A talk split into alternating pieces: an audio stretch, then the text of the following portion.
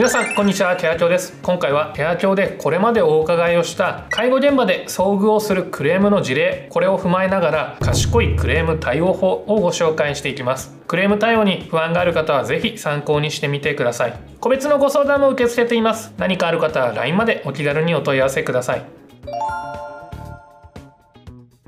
まず最初に介護事業所に寄せられるクレームは大きく2つに分類ができます。1つ目が介護事業者に落ち度がある通常のクレーム。もう1つが理不尽なクレームです。理不尽なクレームはさらに事業所に落ち度がない時などクレームの内容が理不尽なもの。事業所に落ち度はあるもののクレームの付け方や要求が理不尽なもの。この2つに分けることができます。理不尽なクレームの例で言えば順番に食事を提供していたら最優先で食事を持ってこないのはおかしいと言われた。事故が起きた際に治療費と慰謝料を請求された他に数年分の利用料を無料にしろと言われたなどがあります。介護事業者に落ち度があり改善や説明を求めるものは事業者の改善にもつながるもので決して悪いものではありません。しかし理不尽なクレームの場合対応する時間が取られてしまったり精神的に辛くなるなど介護職介護事業所として見過ごすことはできません。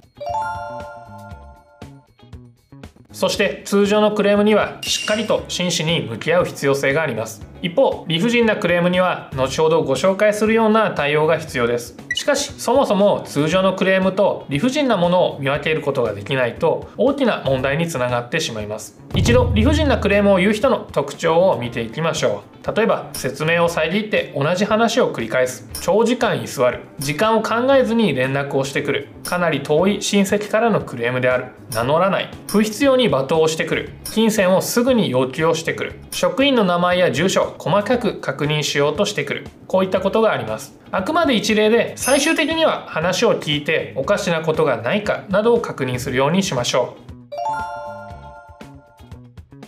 そして見分けた後の対応を確認していきましょう。まずは基本の3原則。1、1人で対応しない。2、よく聞く。3、素早く対応する。これら順に見ていきましょう。まず1つ目1人で対応しない。について。クレーム対応は自分だけで解決しようとせず必ず複数人で対応してください。1対1では後々何とかと言った。言わなかった。といった押し問答が生じる場合があります。互いの認識のズレがさらなるクレームへとつながらないようしっかりお話を聞きたいですのでもう一人立ち会ってもよろしいでしょうか。と相手へ申し出ましょう。またクレームやその対応の当事者でない職員はそれらを他人事と感じやすいようです。しかしいつどんなクレームが自分に向けられるのか対応するのが自分になるか分かりません。施設に入ったクレームは全て自分も考える必要があることと捉えて真摯に向き合いましょう。2つ目よく聞くについてです。クレームに対して反論することは火に油を注ぐような行為です。まずはしっかりと傾聴をしましょう。そうすることで相手はしっかりと聞いてくれたという安心感や満足感が芽生えてクレーム当初にあった憤りが落ち着いていきます。注意点としては話をしっかりと聞くことが重要で意見に賛同しないことです意見が正しいかのように受け止めていたのにその後に逆に反論されたら皆さんも驚いてしまいますよね。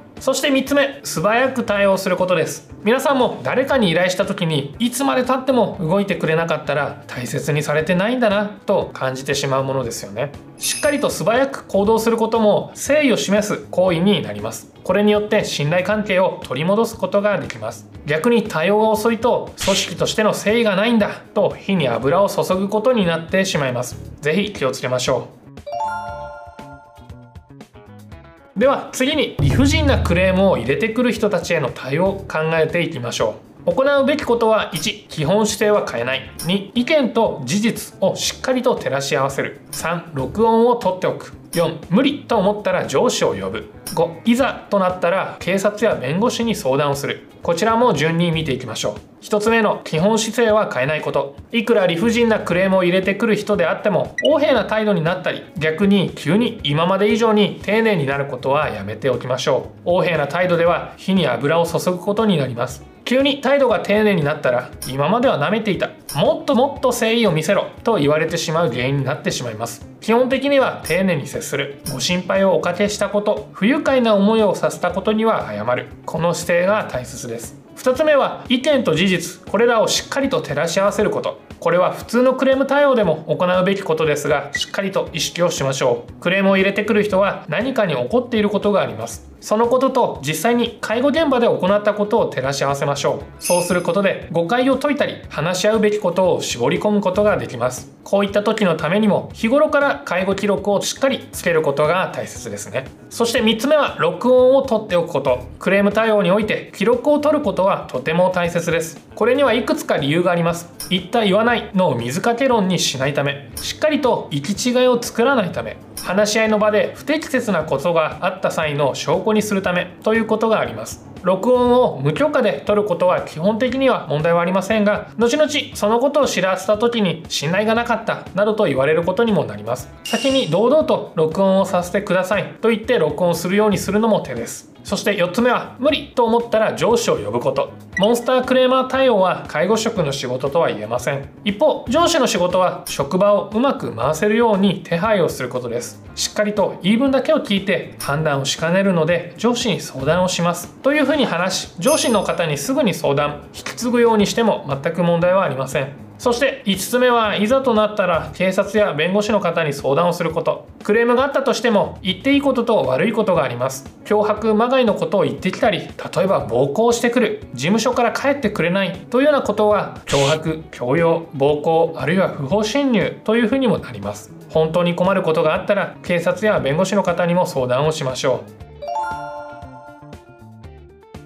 そして最後にクレームを未然に防ぐ方法を2つご紹介します。1つ目は利用者さんのご家族との信頼関係を築くということ。クレームのほとんどは認識の相違説明不足理解不足によるものです。利用開始前にしっかりと説明をしてその後もご家族とのコミュニケーションをとることで解決ができます。2つ目は接遇のマナーを身につけるということ。クレーム対応はもちろん利用者さんやそのご家族と関わる時には接遇マナーが重要になってきます。例えば普段から笑顔で丁寧な対応をする A さん。一方無表情で雑な対応をする B さん。悪い印象を抱くのはどちらでしょうか？このような印象が後々尾を引いて介護に対する不満や不安を増長させる恐れがありますそのため普段からしっかりと言葉遣いや挨拶身だしなみなどに注意を払っていきましょう今日の動画もご覧いただいてありがとうございました。いいね、動画へのコメント、チャンネル登録もお願いします。また、解除術に特化したサブチャンネルも開始をしたので、ご登録お願いします。ご相談は LINE まで概要欄からでも登録ができます。それではまた次の動画で、さよなら。